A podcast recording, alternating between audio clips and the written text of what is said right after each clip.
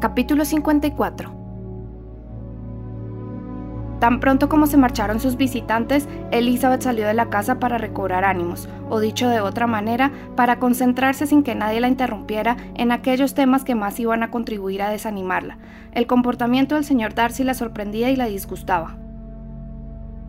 Si solo se proponía guardar silencio y mostrarse serio e indiferente, ¿por qué ha venido? se decía. No fue capaz de explicárselo de manera alguna que la tranquilizara. Si se mostró amable y cordial con mis tíos cuando estuvo en Londres, ¿por qué no conmigo? Si tiene tanto miedo, ¿por qué ha venido? Si ya no me quiere, ¿por qué tanto silencio? ¿Es que se propone atormentarme? No voy a pensar más en él. El interés por su hermana sirvió para que mantuviera sin esfuerzo aquella resolución durante algún tiempo. La expresión alegre de Jane le demostró que estaba más satisfecha que ella con el resultado de la visita. Ahora que ya ha pasado el primer encuentro me siento muy tranquila. Sé que tengo la fuerza suficiente y que nunca más volverán a turbarme sus visitas. Me alegro de que venga a comer el martes. Se verá entonces públicamente que por ambas partes nos tratamos con la indiferencia de simples conocidos. Sí, sí, con una gran indiferencia, dijo Elizabeth riendo. Ah, Jane, ten cuidado. Mi querida Lizzie, no me creerás tan débil como para correr peligro ahora. Creo que corres el grave peligro de hacer que Pingley siga tan enamorado de ti como siempre. No volvieron a ver a los caballeros hasta el martes, y mientras tanto, la señora Pennett siguió alimentando todas las felices perspectivas que media hora del buen humor y de la habitual cortesía de Pingley habían bastado para reavivar. El martes se reunió en Longbourn un grupo numeroso, y los dos invitados principales, a quienes esperaba ansiosamente, hicieron honor a su puntualidad de cazadores y se presentaron a muy buena hora, al entrar en el comedor, Elizabeth estaba pendiente de ver si Pingley se atrevía a ocupar junto a Jane el sitio que, en pasadas celebraciones, siempre había sido suyo. La señora Bennet, que pensaba en lo mismo, se abstuvo prudentemente de invitarlo a su lado. En un primer momento pareció vacilar, pero sucedió que Jane alzó la vista y sonrió, con lo que Bingley se decidió al instante y procedió a sentarse a su lado. Elizabeth, con sensación de triunfo, miró a su amigo. La expresión del señor Darcy era de noble indiferencia, y habría imaginado que Bingley contaba con su aprobación para ser feliz, de no haber advertido que los ojos de este último también se volvían hacia el señor Darcy con una expresión semi-humorística de alarma. Durante la cena, el interés que Pingley manifestó por su hermana, aunque más cauto que antiguamente, convenció a Elizabeth de que si no se les ponían nuevas trabas, la felicidad de ambos quedaría muy pronto asegurada. Aunque sin atreverse a dar por seguras las previsibles consecuencias, le satisfizo de todos modos observar su comportamiento. Aquello le dio la poca animación de la que podía ufanarse, porque su estado de ánimo nada tenía de alegre. El señor Darcy, colocado junto a la señora Bennet, estaba casi al otro extremo de la mesa.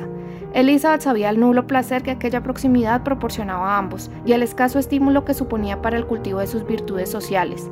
Aunque no estaba lo bastante cerca para oír la conversación, sí se veía que apenas hablaban palabra y la forma fría y ceremoniosa de hacerlo en las escasas ocasiones en que se comunicaban.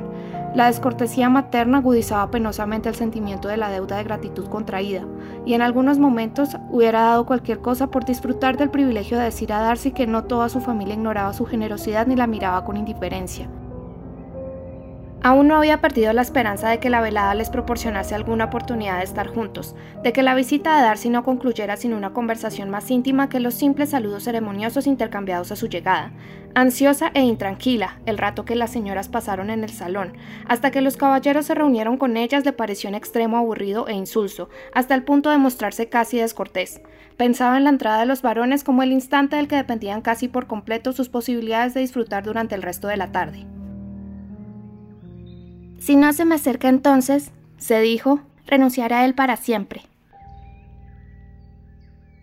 Se presentaron los caballeros, y Elizabeth pensó, por la expresión de su semblante, que Darcy iba a responder a sus esperanzas, pero desgraciadamente las señoras se habían congregado en torno de la mesa donde Jane preparaba el té y Elizabeth servía el café, formando un grupo tan compacto que no había cerca ningún hueco donde colocar una silla, y al aproximarse los caballeros, una de las jóvenes se acercó aún más a ella y dijo en un susurro no estoy dispuesta a que los hombres nos separen. No queremos aquí a ninguno, ¿no es cierto?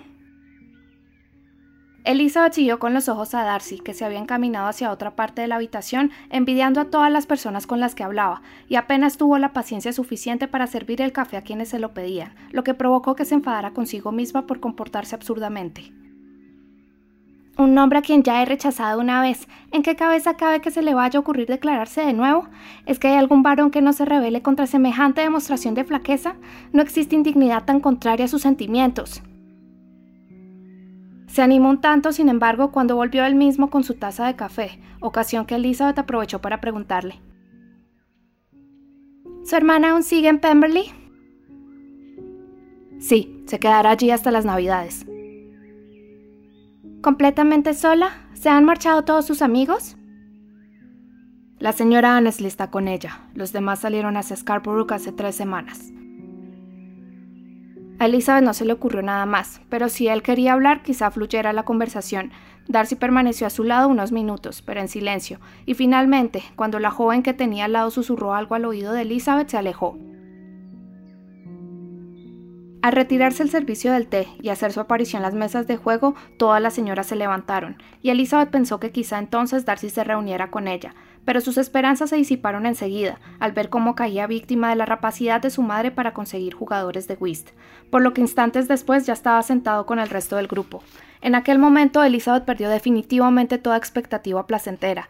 Durante el resto de la velada permanecieron en mesas distintas, y su única esperanza fue que sus ojos se volvieran con tanta frecuencia a su lado del salón como para hacerle jugar con tan poco éxito como el que ella estaba teniendo. La señora Bennett se había propuesto retener a los dos caballeros de Netherfield para la cena, pero desgraciadamente su coche se pidió antes que los demás y no lo consiguió. Bueno, hijas mías, dijo la dueña de la casa tan pronto como estuvieran a solas. ¿Qué les ha parecido todo? Yo creo que hemos quedado extraordinariamente bien. La cena ha estado tan bien presentada como la mejor, el asado exactamente en su punto, y todo el mundo ha dicho que nunca había visto un pernil de venado con tanta carne. La sopa, 50 veces mejor que la que tomamos en casa de los Lucas la semana pasada, e incluso el señor Darcy reconoció la excelencia de las perdices, aunque supongo que tiene al menos dos o tres cocineros franceses. En cuanto a ti, mi querida Jane, nunca te había visto tan guapa. La señora Long también lo ha dicho, porque le pedí su opinión. ¿Y qué crees que dijo además? Ah, señora Bennett, todavía la veremos instalada en Netherfield. Así lo dijo. Estoy convencida de que no hay mejor persona que la señora Long. En cuanto a sus sobrinas, se portan muy bien y no son nada atractivas. Me gustan muchísimo.